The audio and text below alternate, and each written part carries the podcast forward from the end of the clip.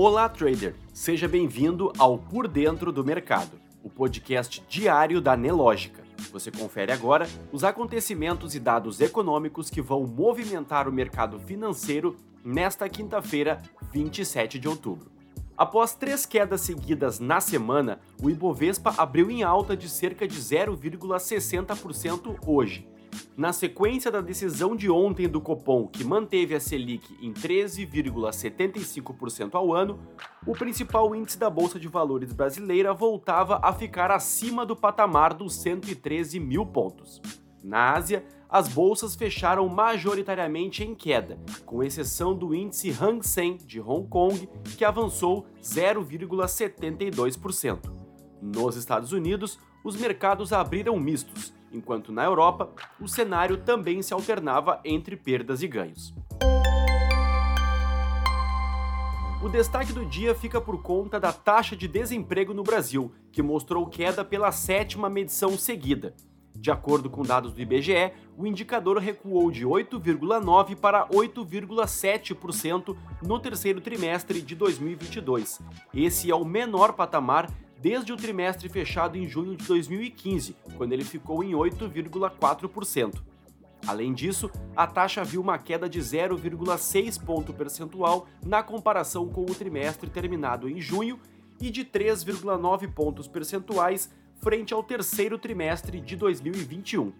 O contingente de pessoas ocupadas cresceu 1% no trimestre e 6,8% no ano, batendo novamente o recorde na série histórica iniciada em 2012. Já a população desocupada chegou ao menor nível desde o trimestre terminado em dezembro de 2015, ficando em 9,5 milhões de pessoas. Calendário econômico.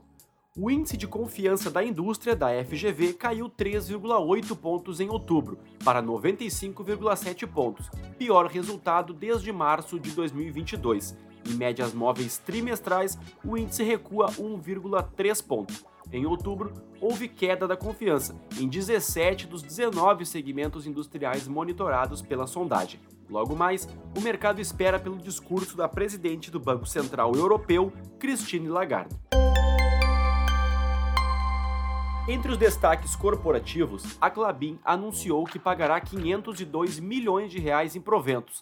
Desse valor, 221 milhões de reais serão em JCP, sendo 20 centavos por ação unit. Os outros 281 milhões de reais serão pagos em forma de dividendos, sendo 25 centavos por ação unit. O pagamento será realizado em 14 de novembro e receberão os acionistas posicionados nos papéis até o próximo dia 31 de outubro. Resultados das empresas no terceiro trimestre de 2022.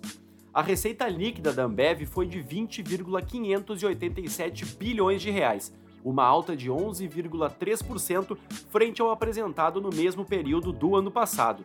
Mesmo assim, o lucro líquido da companhia ficou em 3,215 bilhões no terceiro trimestre de 2022, 13,4% abaixo do que no mesmo período do ano passado.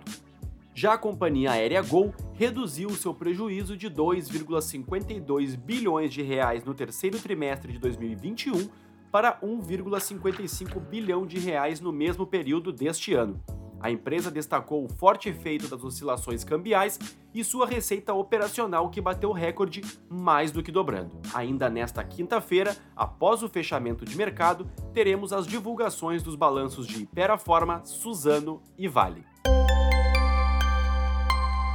No mercado internacional, o Banco Central Europeu elevou a taxa básica de juros em 0,75 ponto percentual esse foi o terceiro aumento seguido da entidade monetária que busca combater a inflação persistente no continente. Assim, a taxa de depósito foi para 1,5%, enquanto a taxa de refinamento passou para 2%. Nos Estados Unidos, o número de pedidos semanais de seguro-desemprego teve leve alta de 214 mil para 217 mil na semana encerrada em 22 de outubro. Além disso, o número de cidadãos norte-americanos que seguem recebendo o auxílio subiu de 1,383 milhão para 1,438 milhão. No mercado financeiro, o Ibovespa devolvia parte dos ganhos da abertura. Às 11h10, o principal índice da B3 operava em alta de 0,35%, aos 113.154 pontos.